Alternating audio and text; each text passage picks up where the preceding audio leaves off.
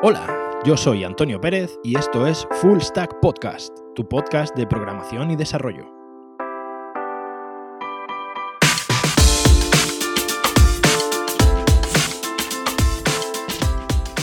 Basado en hechos reales.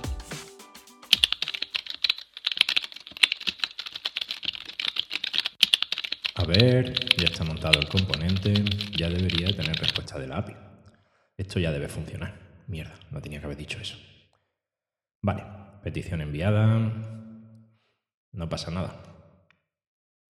Vale, vale. No tengo respuesta ni mensaje. Muchas gracias, JavaScript, tan descriptivo como siempre. ¿Te he dicho alguna vez que te odio?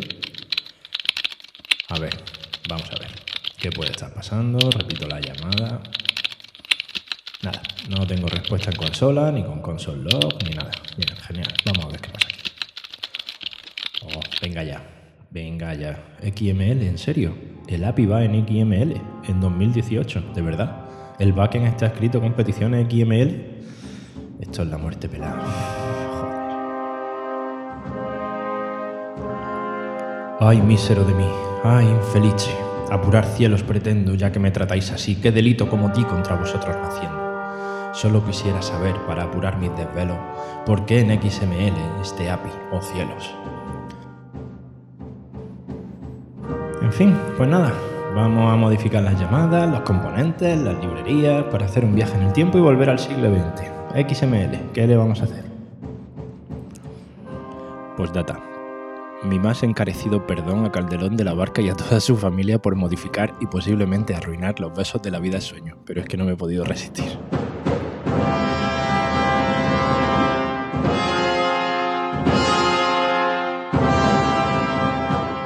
Bien, y tras esta, de nuevo ha vuelto la tontería de la semana.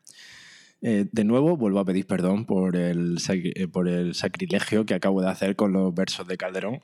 espero que, bueno, espero que al menos haya resultado gracioso. Bueno, vamos a hablar en este episodio número 6, vamos a hablar de lenguajes de backend. Vamos a seguir con nuestra miniserie eh, y vamos a precisamente ver eh, un poco cómo trabajar en backend, qué lenguajes tenemos a nuestra disposición y tal, y un poco una comparativa entre todos ellos para ver cómo, bueno, que para que cada uno de vosotros bueno, tengáis cierta información a la hora de elegir un lenguaje de backend. Eh, antes, de, antes de comenzar describiendo los distintos lenguajes, vamos a ver algunos conceptos principales que me parece que son bastante importantes para precisamente el desarrollo de aplicaciones web eh, a día de hoy. En primer lugar, eh, tenemos que tener ciertos conocimientos. Trabajar en backend en ocasiones es bastante arduo. Eh, se requiere tener un poco una, un nivel de abstracción, un nivel de abstracción un poquito alto, ¿vale? O sea, no vais a tener, la mitad de las veces no vais a tener nada en pantalla. Como mucho en pantalla vais a sacar un JSON, un archivo JSON, vais a estar la mitad del tiempo trabajando con Postman y tal. Pero, precisamente, em, claro, mm, esto hace que haya ciertos conceptos que tenemos que tener muy claros antes de empezar a trabajar con backend. Vamos a ver algunos de estos, vamos a ver algunos de estos conceptos, aunque algunos de ellos incluso les dedicaré su propio programa. En primer lugar, eh, tenemos que tener claro qué es una API. Incluso sería bastante interesante conocer el, API, eh, digamos el RESTful API, digamos la convención RESTful para, para generar esta API precisamente. Esta API, aunque mm, como ya os comenté en un par de programas, el programa lo vamos a dedicar exclusivamente a hablar de APIs, eh, voy a dar una pequeña, bueno, una pequeña noción. O sea, para los que no lo sepáis, creo que pocos de vosotros no sabréis a estas alturas lo que es un API, pero bueno, un API es básicamente el, digamos, la interfaz de comunicación con un servicio web.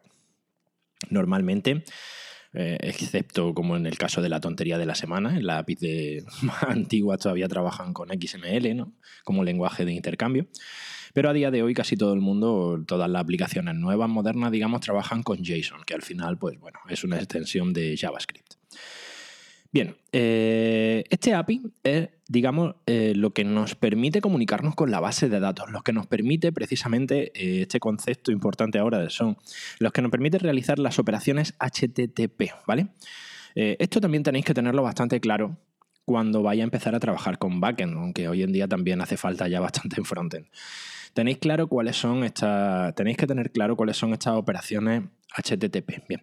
No vamos a entrar en demasiada profundidad, pero bueno, las principales podemos decir que son la operación GET, la cual nos devuelve registro de la base de datos. La operación POST, la cual eh, introduce un registro nuevo en la base de datos. Eh, las, eh, las operaciones put y patch, que aunque se utilizan de forma equivalente la una a la otra, en realidad son un poquito diferentes. Yo, por ejemplo, suelo trabajar con patch. Eh, pero bueno, put lo sigue utilizando también bastante gente. Patch, digamos que es una evolución de put. Put lo que hace, básicamente la diferencia entre una y otra es que put eh, coge el registro antiguo y lo sustituye por un registro nuevo con los valores que estamos modificando y patch simplemente modifica los valores que le estamos enviando a la base de datos, ¿vale? Sin tocar el resto y modificando solamente parte del registro. Y por último, la otra operación principal que vais a utilizar va a ser la operación delete, ¿vale? Simplemente pues elimina un registro de la base de datos. Con estas cuatro o cinco operaciones básicas es con las que vamos a realizar prácticamente toda la comunicación con nuestra base de datos. Bien, para esto, eh, claro, eh, si os fijáis, eh, para esto existe lo que llamamos, estas son las operaciones CRUD, ¿vale? CRUD es simplemente el acrónimo de Create, Retrieve, Update and Delete. O sea, las cuatro, las cuatro operaciones que hemos visto HTTP sería eh, el acrónimo del CRUD. Según el protocolo RESTful puro, eh, nuestros controladores de nuestra base de datos solo tienen que trabajar con estas operaciones.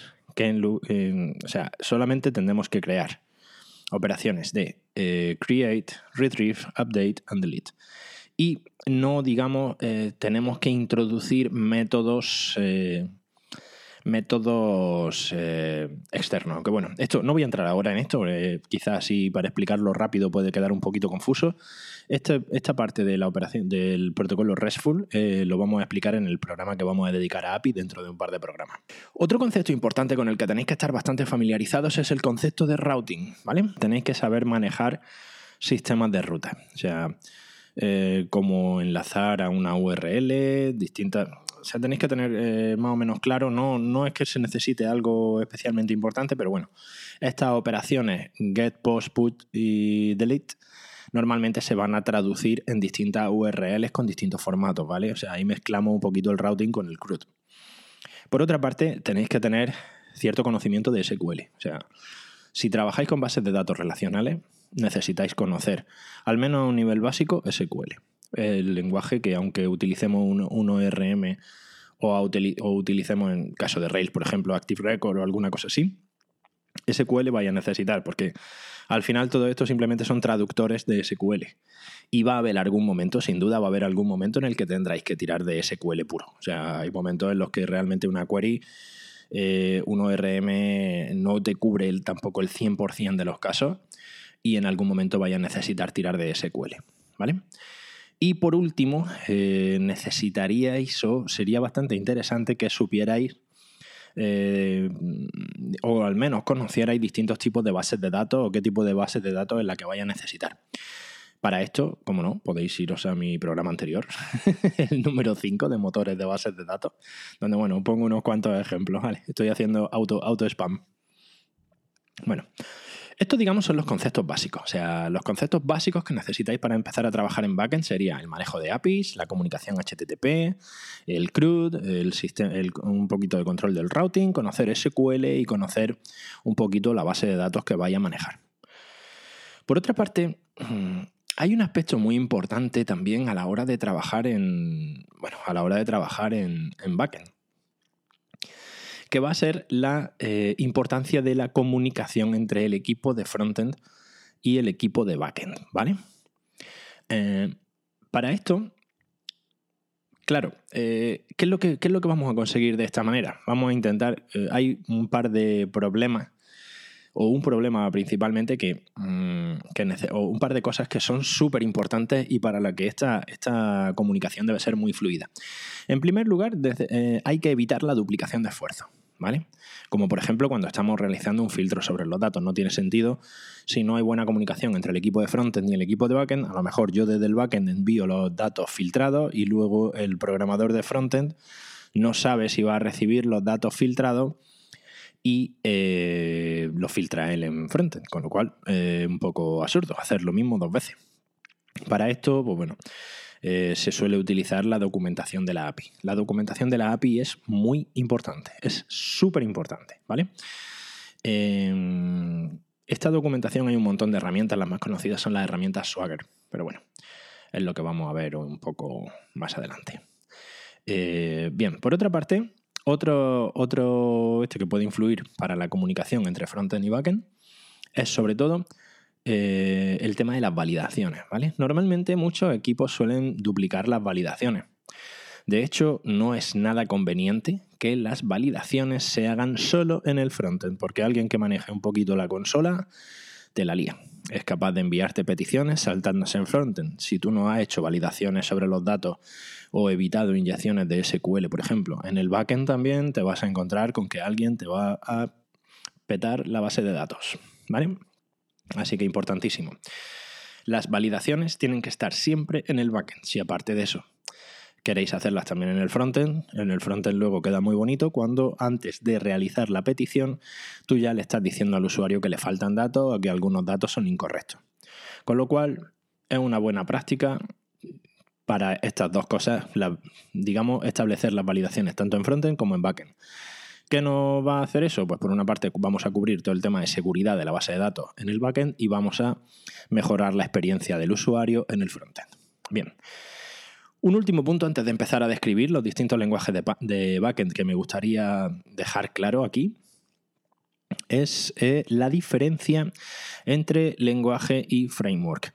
Muchas veces, y yo el primero, ojo, o sea, tendemos a, a utilizar estos dos vocablos de, forma, de forma indistinta. O sea, normalmente hay veces que yo hablo de Rails como un lenguaje y veces que digo que trabajo con Ruby.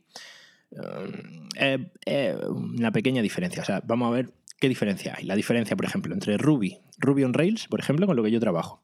El lenguaje es Ruby. Yo podría trabajar con Ruby sin necesidad de trabajar con Rails. Rails es solamente el framework que me facilita el trabajo con Ruby. ¿vale? Cuando hablemos de, Ruby on Rails, el lenguaje es Ruby y el framework es Rails. Con Python, por ejemplo, Python, el lenguaje es Python y el framework normalmente es Django o puede ser Flask, ¿vale? Los frameworks simplemente son herramientas, son wrappers que nos permiten trabajar mucho más cómodo y de mejor manera con el lenguaje que estamos utilizando. El caso, por ejemplo, también de JavaScript, no de JS, no de Node.js es el framework que nos permite trabajar de forma más sencilla con JavaScript, ¿vale? Pero al final el lenguaje es JavaScript. Lenguaje más feo del mundo, no enfadéis, pero lo es. Útil, pero muy feo. Me oiré muchas veces decir que odio JavaScript, acostumbraros, lo siento. Y vamos a empezar a describir los distintos lenguajes con los que, bueno, una, una pequeña selección de lenguajes que os he hecho que en este momento bueno, son de lo más utilizado en desarrollo web, sobre todo. Vamos a centrarnos en desarrollo web. En primer lugar, vamos a hablar de Python y de sus frameworks eh, Django y Flask, sobre todo. Bien, Python, este lenguaje. Este lenguaje cada vez cuenta con más adeptos. Eh, la verdad que Python es un lenguaje muy bonito. O sea, realmente es un lenguaje muy simple, un lenguaje muy elegante y desde luego muy, muy legible, ¿vale? es muy bonito trabajar con Python. Me llama mucho la atención la, cómo, directamente elimina los begin, los end, directamente con la, con la indentación. No sé si conocéis Haml pero sigue el mismo principio. O sea, tú directamente, si, si, si intentas una línea de código, se supone que esa línea de código está dentro de su padre. Directamente con la indentación van marcando lo que serían, por ejemplo, las llaves de las funciones en JavaScript o los begin end en Ruby. O sea, es un lenguaje muy bonito, o sea, es muy simple, muy bonito y muy elegante. La verdad que os debo decir que como lenguaje, a mí me encanta Python, aunque realmente no, no desarrolle con él. Eh, otra de las características de Python es que es completamente orientado a objetos, ¿vale? Es un lenguaje que eh, si conoces bien, vienes de un lenguaje tipo Java o algo así, te va a costar muy poco trabajo adaptarte a la forma de trabajar de Python. Para mí es más sencillo, bastante más sencillo de aprender que, y de leer que, Java.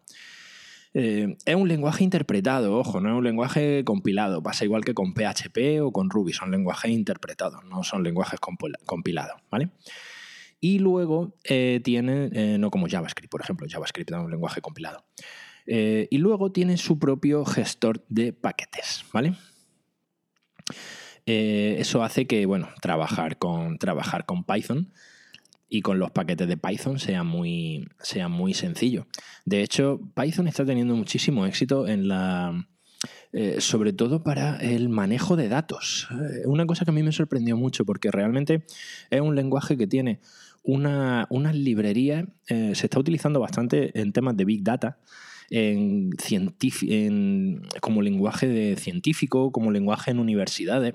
En universidades se está, se está extendiendo muchísimo este lenguaje porque realmente tiene una serie de, mm, de, librerías científicas eh, que han hecho que, que Python realmente eh, coja mucha, mucha importancia, mucha preeminencia en este, en este tipo de entorno, ¿vale? Mucha gente lo está utilizando, ya os digo, sobre todo para procesar Big Data y para procesar este tipo de información. Eh, a esto ha contribuido mucho también una herramienta que es muy curiosa para Python, que se llama Jupyter, Jupyter Notebooks. Creo que Jupyter Notebooks ahora se está, creo que ya se puede utilizar con más lenguaje y tal, pero a la hora de hacer pruebas con Python era como tener tus propias libretas y en cada hoja de la libreta un pequeño programita, una rutina. Era bastante curioso. la verdad que lo he utilizado alguna vez y era bastante curioso. Bueno, debo decir que mm, hablo de Python un poco desde no tengo un conocimiento muy profundo de, Python. He hecho algunas pruebas, he hecho algunas cositas, he jugado y tal, pero realmente yo no he construido ninguna aplicación comercial o para un cliente con, Python, ¿vale? Bien, eh, los principales frameworks que tenemos para Python disponible, el que más se utiliza, eh, bueno, se utilizan muchísimo los dos en realidad, son sobre todo Django y Flask, ¿vale? Eh, Flask es un framework muy, muy ligero, muy pequeñito. O sea, realmente mucha gente lo utiliza precisamente para, hacerse pues, aplicaciones pequeñas, cosas chiquititas. Y realmente, eh, por lo visto, bastante, bastante sencillo de manejar Flask. Luego también está Django. Django ya es bastante más complejo para, digamos, eh, realizar aplicaciones que tengan bastante más que tengan bastante más, bastante más entidad, ¿vale? Y una de las cosas eh, mejores que tiene Django, o Django, perdón, Python en este, en este caso sería eh, la comunidad. La comunidad de Python es muy extensa. Hay una gran comunidad de desarrolladores que, que realmente además es muy activa, muy extensa, hay muchísima documentación, es muy, hay infinidad de cursos, si os metéis en alguna plataforma tipo Udemy o algo así, vaya a tener una cantidad de cursos de Python que realmente es impresionante, bastante impresionante. Eh, ya os digo, es un lenguaje bastante aconsejable para desarrollo web y sobre todo, bueno, para desarrollo de backend y si necesitáis hacer alguna aplicación en la que el volumen de datos que vayáis a manejar sea bastante interesante, incluso eh, hay mucha gente que está ya utilizando Python con MongoDB, con bases de datos no SQL, precisamente para, para manejar todo este Big Data. Eh, bien, esto en cuanto a Python, ¿vale? Seguimos y el siguiente lenguaje de backend con el que vamos a tratar va a ser Node.js. Node es un lenguaje, bueno, conozco gente que trabaja con él y están muy contentos. Yo no lo he manejado tampoco, yo sí es verdad que no, no he trabajado con Node. Conozco más o menos algunas de sus principales características, pues por charlas y tal, y bueno, por investigación que he hecho y algunas, bueno, las típicas tonterías que hacemos cuando tenemos algo de tiempo, no el que nos gustaría. Pero bueno, Node.js es un framework de JavaScript, con lo que al final eh, estamos trabajando con JavaScript, ¿vale? Eh, así que, claro, Node.js tiene las principales ventajas que tiene JavaScript, pero también tiene los principales inconvenientes que tiene JavaScript, sobre todo para el backend. A mí personalmente, eh, aparte de no gustarme JavaScript en general, pero bueno, eh, para backend no creo que JavaScript, en mi caso particular o en mi humilde opinión, seguramente errada, en mi opinión, JavaScript no es un lenguaje que a mí me guste mucho para trabajar en backend, ¿vale? Nos hace los procesos bastante más largos y cosas que normalmente en backend se solucionan de forma muy sencilla, digamos que JavaScript la, la complica un poco innecesariamente. Bien, la arquitectura de Node es una arquitectura basada en eventos como en la arquitectura de JavaScript, lógicamente, lo cual quiere decir que no hay, este no es un lenguaje interpretado, ¿vale? Este es un lenguaje compilado. Eh, esta arquitectura basada en eventos nos genera estos paquetes de JavaScript que hacen que por una parte la ejecución en el servidor sea más, sea más rápida que con un lenguaje interpretado, responda mejor a muchas cosas, pero eh, JavaScript para backend eh, tiene una característica que, por una parte, en muchas cosas es eh, muy interesante, pero tenéis que tenerlo muy, muy en cuenta a la hora de trabajar en JavaScript, sobre todo si venís de un lenguaje interpretado como PHP o como Python o como Ruby. JavaScript es, por definición, eh, multithread, ¿vale? ¿Esto qué significa? Que no bloquea la línea de ejecución del código. La línea de ejecución del código se va a seguir ejecutando hasta que pase algo. Esto es lo que tiene la arquitectura basada en eventos. Normalmente el código se está ejecutando continuamente. Digamos que JavaScript lo que va haciendo es voy ejecutando lo que puedo ejecutar en cada momento. Sigo más o menos un orden, pero digamos que eh, no me voy a quedar esperando a que termine una operación de llamada a la base de datos para ejecutar la siguiente.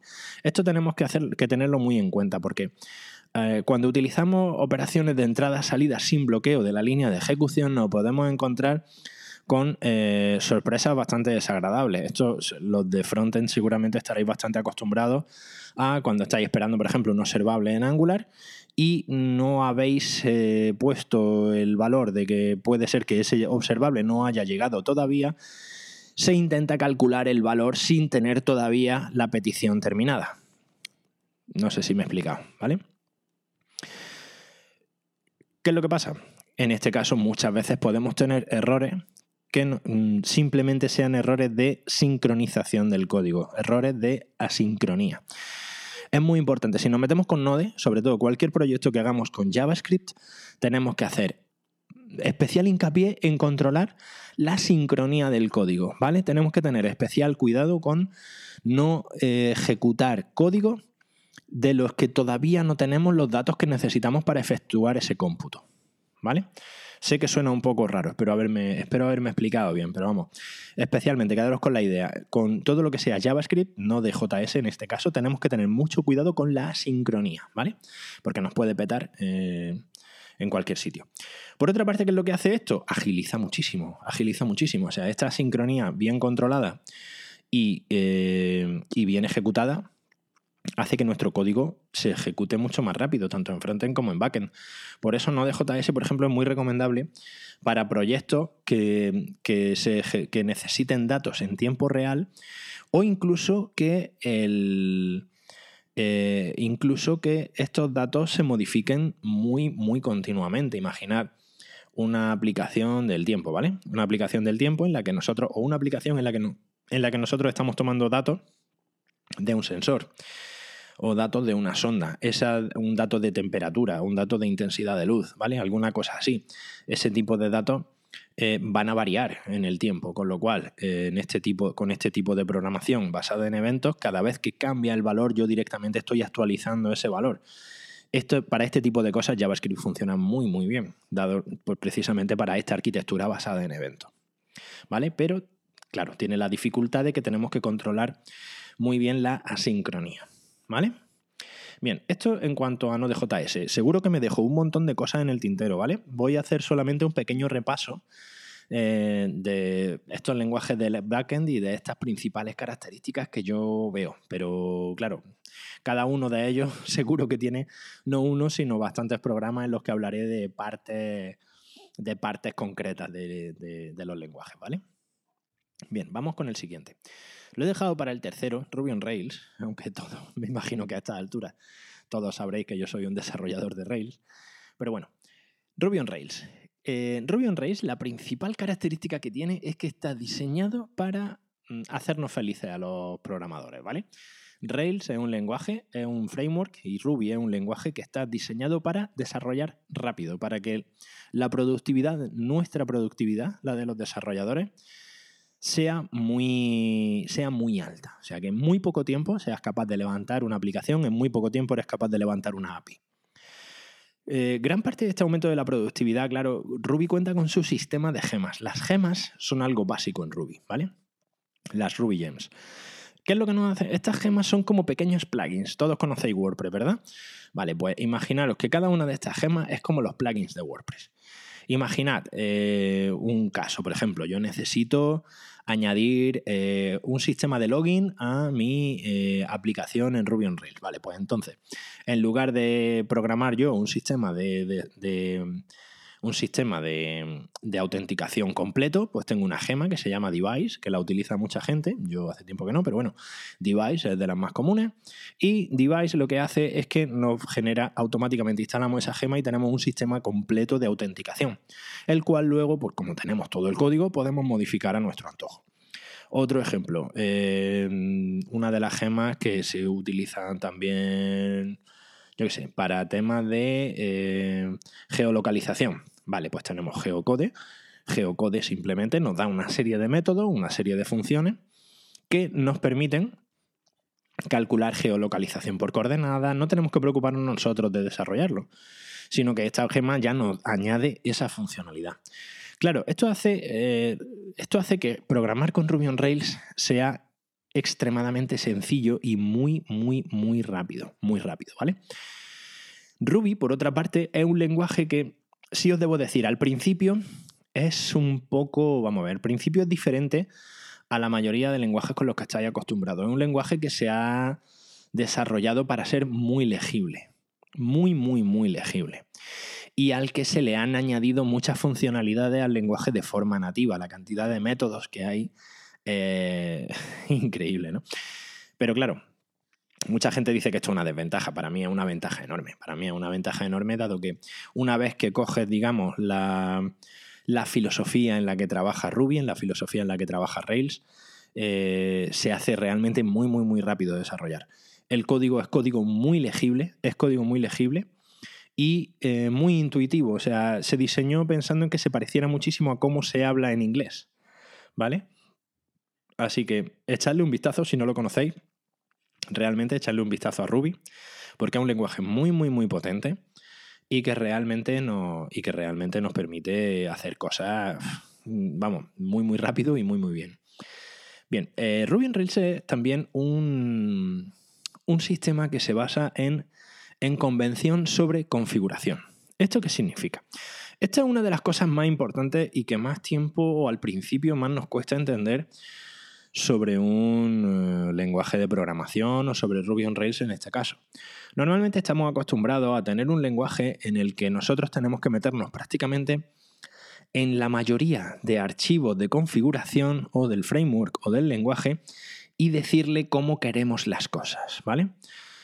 Eh, bien, Rails esto lo hace la mayoría de forma automática y no está, digamos, no es necesario configurar. Simplemente se basa en convenciones. Os voy a poner un pequeño ejemplo, no sé si me vais a entender, voy a intentar explicarlo lo más mm, claro posible, aunque realmente a mí, os debo decir, cuando yo empecé con Ruby, esta fue una de las cosas que más tiempo me costó entender, ¿vale? Pero una vez que te acostumbras es súper cómodo.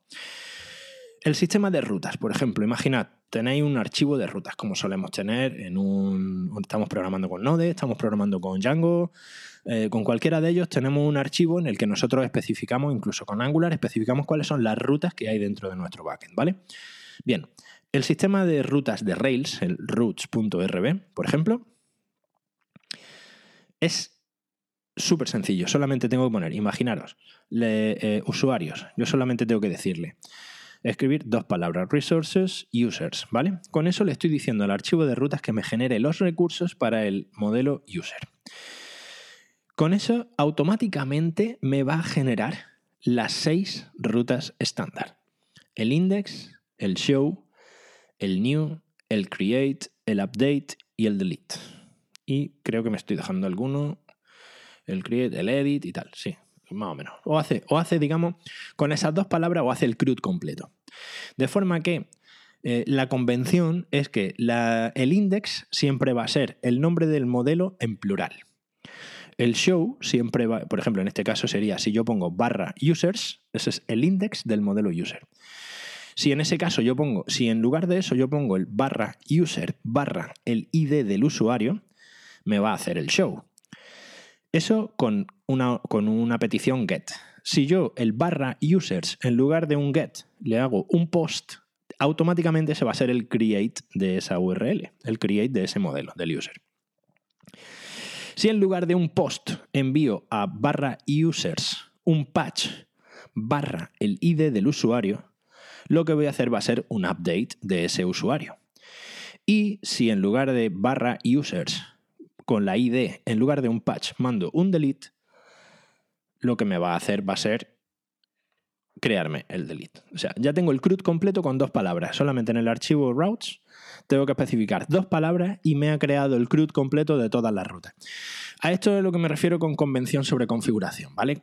Esto es un pequeño ejemplo, espero que más o menos lo hayáis entendido, pero esto hace que eh, muchísimas partes del lenguaje sean muy, muy, muy, muy rápidas, muy, muy, muy, muy rápidas de desarrollar y siguiendo las convenciones de Rails, por ejemplo, todo esto nos lo simplifica muchísimo. Por otra parte, eh, una de las cosas que más eh, han hecho que la comunidad de Rails se desarrolle es una práctica muy buena, que es el desarrollo basado en test. O sea, habréis oído hablar del Test Driven Development y del Behavior Driven Development, el TDD y el BDD. Bien, eh, esto es simplemente un, mindset, ¿cómo lo traduzco esto? Eh, es simplemente una forma de programar, ¿vale? En Rails normalmente una muy buena práctica que solemos utilizar los desarrolladores de Rails es que eh, estamos haciendo los test automatizados del código antes de escribir el código. El flujo normal es, primero, escribo el test del método o de la función que quiero hacer y una vez que he escrito el test, escribo la función y voy ejecutando el test hasta que pasa. Si algo no está bien hecho a nivel de código, mi test va a petar. Siempre y cuando el test esté bien hecho, claro. Por ejemplo, si voy a hacer un login, pues primero hago el test que me dice, vale, eh, espera, en este cuadro se va a meter una dirección de correo, en este otro cuadro se va a meter una contraseña y de ahí tiene que venirme una respuesta con un eh, estado HTTP 200 y con el mensaje eh, te has logueado correctamente. Bien, eso sería el test. Ahora, una vez que tengo escrito el test, hago el, el método que va a hacer el login. Y si ejecuto, si cuando termine el login yo ejecuto el test y el test no pasa, el login está mal hecho. Esta es una forma de trabajar muy cómoda que bueno, que se, utiliza ya en bastantes lenguajes, lo que se conoce como TDD o BDD, y que aumenta un poquito el tiempo de desarrollo, pero hace que hagamos código de muy, muy buena calidad. Eh, no os preocupéis si no habéis entendido mucho. El tema de los tests es algo bastante arduo, al principio bastante complicadillo. Pero bueno, eh, dedicaré, seguro que dedico más de uno y más de dos programas al tema de los tests, porque es, muy interesante. Es una de las prácticas que si no estáis haciendo, deberíais, deberíais plantearlo. Y luego, otra de las ventajas de, Rails, de Ruby on Rails, es que mm, a día de hoy son de los programadores mejor pagados del mundo. Es un lenguaje que tiene mucha demanda a nivel profesional, ¿vale? Ruby on Rails y está bastante, está bastante demandado. Bien. No voy a hablar más de Rails, que me vaya a decir que soy un talibán, no es el caso, pero bueno. Vamos a hablar ahora de eh, lenguajes más tradicionales, los que no me, voy a, no me voy a entretener mucho, ¿vale? Tenemos como lenguajes de backend, otra opción que tenéis, claro, por supuesto, son PHP, Java o C. Estos son lenguajes más antiguos, ¿vale? Sobre todo Java y C, bueno, y PHP también. Eh, de ellos, incluso Java y C están más enfocados a backends de desarrollo empresarial, ¿vale? A gestión de bases de datos más para empresas, no tanto para aplicaciones web, sino para empresas. De hecho, muchos de los backends realmente cuando tenemos que bajar a niveles ya muy, muy exigentes, eh, Java y C es lo que mejor funciona. siguen teniendo muchísima demanda. O sea, se demandan una cantidad de programadores Java interesantísima. ¿eh? Eh, son lenguajes muy, muy, muy demandados. El hecho de que sean lenguajes antiguos no significa que se estén quedando atrás, ni mucho menos. Son lenguajes que tienen un tirón fortísimo. No son tan atractivos, no hacemos cosas tan espectaculares como con estos lenguajes nuevos ¿no? que van apareciendo, pero son lenguajes muy, muy sólidos y sobre todo muy, muy eficientes. ¿eh? Muy eficientes. No, no hay que descartarlos porque sean lenguajes antiguos. Bueno, PHP, todos sabéis lo que pienso de PHP, debería quedarse en el siglo XX, ¿vale? Pero bueno, sigue habiendo muchas aplicaciones escritas en PHP y alguien tendrá que darle, alguien tendrá que darle soporte. Pasa igual que con COBOL, todavía se siguen pidiendo programadores de COBOL. Bien. Estos serían los principales lenguajes a día de hoy eh, y hay un lenguaje en concreto del que también quiero hablar eh, que es eh, Go, Golang, el lenguaje de moda. O sea, este es como el, como el, todo el mundo habla de Go, aunque prácticamente no, conozco a casi nadie que programe en él, pero todo el mundo habla de Go y todo el mundo dice que es muy bueno, aunque no, no han programado con él. Bien. Golang es un lenguaje eh, desarrollado por Google, mantenido por Google y que está centrado en mejorar la eficiencia del lenguaje muchísimo. Digamos que Go eh, es un lenguaje muy, muy, muy, muy simple, con muy pocos comandos, porque realmente eh, hay muy, poca, muy pocos comandos, no como con Ruby, por ejemplo. Ruby es un lenguaje muy, muy extenso. Pero eh, Go no. Go se ha basado sobre todo en la filosofía de C. Ahora veréis más o menos lo que, lo que es. Es un lenguaje que está muy enfocado a microservicios, ¿vale? Go está muy enfocado a crear pequeñas rutinas que se ejecutan de forma independiente. Importante, no es un lenguaje orientado a objetos, ¿vale? Aquí no tenemos prácticamente el concepto de clase. Se simula de otra manera y tal, se sigue un poco la filosofía, pero no es un lenguaje orientado a objetos. Ojo. La sintaxis de Go, cuando la veis, yo cuando la vi por primera vez dije, joder, esto es C, esto es C y luego me lo, me lo confirmó el hecho de que tiene punteros. O sea, se utilizan punteros en Go, sí. a todos aquellos que se acaban de poner los pelos de punta, bienvenidos al club, sí. Go utiliza punteros. A la forma clásica, o sea, de, te paso eh, como argumento una dirección de memoria y luego ya encuentra a ver por dónde está petando esto, ¿vale?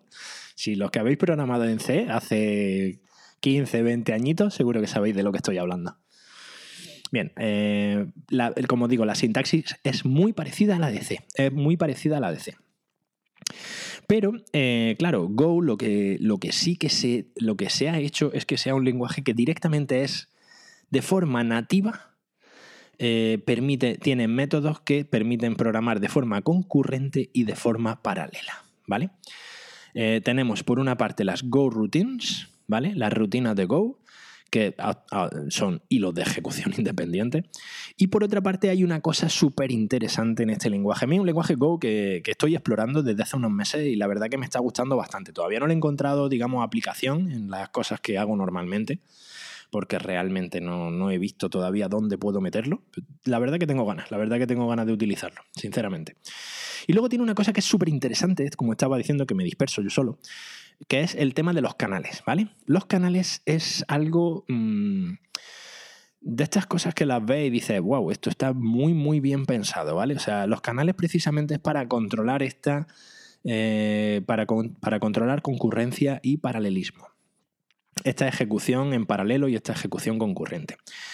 Los canales simplemente es como un canal, lógicamente, en la que tenemos emisores y receptores. A través de los canales yo hago peticiones y el canal en el otro extremo me va devolviendo esas peticiones de forma asíncrona. Pero el otro extremo del canal va esperando a recibir los datos de forma asíncrona. Con lo cual, estos canales nos permiten controlar de una forma excepcional todo el tema de eh, ejecución en paralelo, peticiones de datos. Claro, imaginad, esto para la base de datos es genial, porque la base de datos a través de estos canales nos quita precisamente muchísimos problemas de bloqueo de operaciones de entrada-salida y de operaciones de lectura-escritura. O sea, es, algo muy, muy bien pensado. Otro día vamos a hablar más en detalle de este lenguaje y de la, y de la concurrencia y el paralelismo con Go. A este, tema en concreto quiero dedicarle un programa entero porque aquí hay, hay miga de donde hay, hay tela donde cortar. Eh, su principal ventaja, claro, con todo esto que estamos diciendo es que es muy escalable. Es muy, muy, muy escalable. O sea, eh, orientado a microservicios, pues claro, precisamente lo más importante es que se puede escalar muchísimo. Hay una cosa que es un poco extraña, que, eh, que es el manejo de errores con Go. Eh, estamos muy acostumbrados a los típicos try catch y demás, ¿no? Y al manejo de excepciones. Pues bien, Go no tiene excepciones, ¿vale? Aquí no hay excepciones. El manejo de errores se hace a través de códigos explícitos de estado. Eh, se separa directamente el estado de una función del resultado. Normalmente nosotros pedimos, hacemos una petición se nos devuelve un valor o se genera una excepción. En este caso no. En este caso, eh, por una parte, cuando nosotros hacemos una petición, tenemos el, el, estado de la petición y el resultado de la petición. Con lo cual, el error tenemos que manejarlo de forma manual, no nos va a saltar una excepción automáticamente, sino que nosotros tenemos que comprobar que esta petición que hemos hecho de forma manual no esté en estado error. Eh, en la práctica, viendo, es, una diferencia un poco de concepto, porque cuando realmente nos ponemos a ver el código, en realidad se parece mucho, la sintaxis se parece mucho a la de un try catch, ¿vale? O un, begin eh, rescue de Ruby o algo así, ¿vale? Eh, simplemente, bueno, tenemos que tener en cuenta que no hay excepciones, sino que el error nos va a devolver el código de error, pero no a través de una excepción. Tenemos que controlarlo nosotros de forma manual, ¿vale? Esto es importante. Bien. Esto es un poco la selección. un poco he intentado ir lo más rápido, pero creo que este programa se me está yendo bastante, bastante de tiempo, por lo menos comparado con los anteriores, ¿vale? Eh, he ido. esta es la selección que os he preparado con respecto a lenguajes de backend, ¿vale? Eh, espero que, bueno, sean más o menos. Si, eh, si, si, me está escapando algún lenguaje, si hay algo de lo que no he hablado que creéis que es súper interesante, o incluso si la he cagado hablando de alguno de ellos, que es bastante posible también, no los manejo todos. Por favor, decídmelo, hacedmelo saber, porque realmente si fuera un experto en todos estos lenguajes, probablemente no estaría aquí ahora mismo grabando esto un sábado por la tarde. Pero bueno. Bien. Eh, vamos a en este momento vamos a hablar un poco de la herramienta de la semana. Y eh, en este caso, la herramienta de la semana es Swagger. Swagger es un sistema de documentación de APIs, ¿vale? Eh, Swagger eh, se basa en un estándar que, bueno, que realmente antes era el estándar Swagger y ahora se llama el estándar Open API, Open API. ¿Vale? Vamos por la versión 3.0. Os voy a dejar los datos, los enlaces de todo esto porque merece la pena que le echéis un vistazo a, Swagger, ¿vale? Porque facilita bastante, mm, facilita bastante el documentar nuestra API. Eh, bien, eh, hay dos herramientas principales. Swagger tiene más herramientas, ¿vale? Pero hay dos herramientas principales. Eh, por una parte tenemos el editor de Swagger, y por otra parte, tenemos la, el UI, el User Interface, la, digamos, la, interfaz. El editor de Swagger, ¿qué es lo que nos hace? El editor de Swagger lo que hace es que nos da, eh, digamos, la herramienta para que nosotros eh, podamos generar la documentación de nuestra API, ¿vale? Y directamente, cuando nosotros generamos mediante el editor la documentación de nuestra API, en el UI, en el, User Interface de, Swagger, directamente nos van a aparecer todas nuestras peticiones al API documentadas. Es una herramienta, lleva su tiempecillo, ¿vale? Lleva su tiempo estudiarla, lleva su tiempo, hay que echarle un poquito de gana y de, de tiempo para, para controlar más bien cómo va. Es otra de esas cosas que dices, uff, no sé si voy a tener tiempo para esto pero que luego cuando has desarrollado una aplicación y quieres mirarla seis meses después, créeme que ayuda. ¿eh? luego para ponerte a buscar una llamada que devuelve, cuáles son los valores que le tengo que pasar al post. ¿Cuántas veces no nos ha pasado eso? Que nos ponemos a mandar un post y empieza a decir, madre mía, esto como iba, que tenía que mandarle aquí. Bien, este tipo de herramientas son las que nos ayudan a solucionar ese tipo de cosas. ¿Vale? No lo olvidéis, Swagger, Swagger Editor y Swagger UI. Para esto, lo que sí es importante, como he comentado, antes de empezar a ver o incluso Swagger, es que veáis el, eh, el estándar OpenAPI, ¿vale? El estándar OpenAPI, las especificaciones del estándar, os la voy a dejar también aquí en las notas del programa para que le echéis un vistazo porque eh, digamos que esto es lo que nos va a permitir documentar bien nuestra API, ponerlo todo bien puesto, tener todas las tener todos los factores, tanto los, valores que tenemos que mandar en cabecera, los campos de distintos de cada uno de ellos, la versión de la API en la que están presentes o se quedan eh, obsoletos o deprecated, bien todo eso. O sea, es bastante, bastante, bastante interesante. La herramienta de. seguramente daría para un programa, la herramienta de Swagger. Pero vamos. Es bastante, es bastante interesante que la utilicéis, que la utilicéis, ¿vale? Echadle un vistazo. Aquí os dejo todo. Y bueno, eh, yo creo que esto es todo por hoy. Creo que este programa, creo que acabo de volver a batir el récord de nuevo. Creo que voy ya casi por 45 minutos de programa. Eh, muchas gracias a los que habéis llegado hasta aquí y, como no, agradeceros en serio eh, muchísimo la aceptación que está teniendo el podcast. No me, no me esperaba, llevando tan solo cinco episodios, eh, tener tanto feedback por vuestra parte. Muchísimas gracias a todos los que me habláis por Twitter, sobre todo, a los que más os leo. os saludo a todos desde aquí, muchas gracias. Espero que sigáis así, espero que sigáis hablándome, espero que sigáis comentándome. Eh, podéis seguirme en Twitter a través de arroba apcano1978. También podéis entrar en mi web, antonioperez.pro, ahí es donde está el podcast, donde están todos los episodios. Si queréis podéis comentar también ahí en los comentarios del blog o en los comentarios de cada uno de los episodios. Y como no, por supuesto, eh, escribirme a... Eh, Ah, tengo dirección. podéis, podéis escribirme, como no, a apcano1978 Y, eh, como no, pediros, por supuesto, esa valoración tan querida de 5 estrellas en iTunes o ese me gusta en Evox incluso tengo ya algún comentario en Evox, que os agradezco también. Pero bueno, son el tipo de cosas que os pido si realmente os gusta el programa, que, que no os cuesta o que intentáis hacerlo, dado que así me ayudáis a que llegue a bastante más gente, a subir en las listas y a, que el podcast gane visibilidad. Y nada, muchísimas gracias. Eh, perdonad el retraso esta semana al, lanzar el programa. Eh, está siendo un, llevo una semana un tanto movida, pero bueno.